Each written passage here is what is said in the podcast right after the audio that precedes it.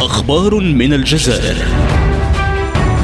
برنامج يرصد الواقع السياسي والاقتصادي والاجتماعي في الجزائر. أخبار من الجزائر. يوميا يوميا مع جيهان مرشيد على ريم راديو.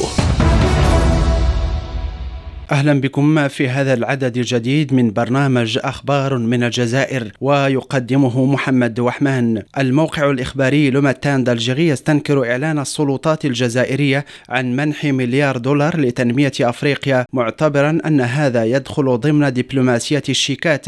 في هذا الصدد عبر كاتب المقالة عن استيائه من أنه في الوقت الذي يعاني فيه ملايين الجزائريين الأمرين تستمتع السلطة باللجوء إلى دبلوماسية الشيكات الشيكات للتأثير على الدول الفقيرة وتساءل عما إذا كانت الجزائر غنية ومتطورة بما يكفي لمنح مثل هذا المبلغ للبلدان الإفريقية. كما تساءل عمن يمكنه تصديق حكاية كهذه. الموقع أوضح أن السلطات الجزائرية وفي ظل انعدام الضوابط والتوازنات من أي نوع كان تتصرف كما يحلو لها في المال العام خاصة وأنها تتوفر على عشرات الملايين مستخلصة من الثروة الوحيدة المتمثلة في إنتاج النفط لتبديدها حسب هواها.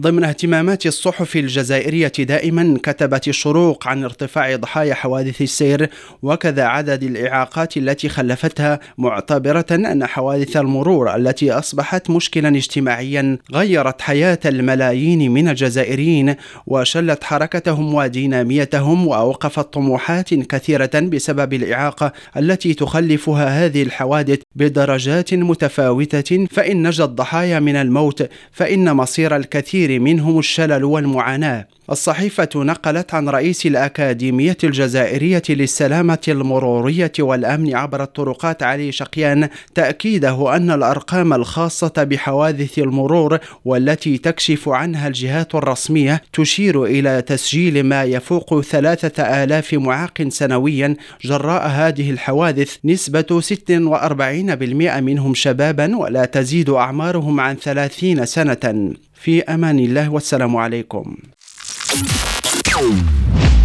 أخبار من الجزائر برنامج يرصد الواقع السياسي والاقتصادي والاجتماعي في الجزائر.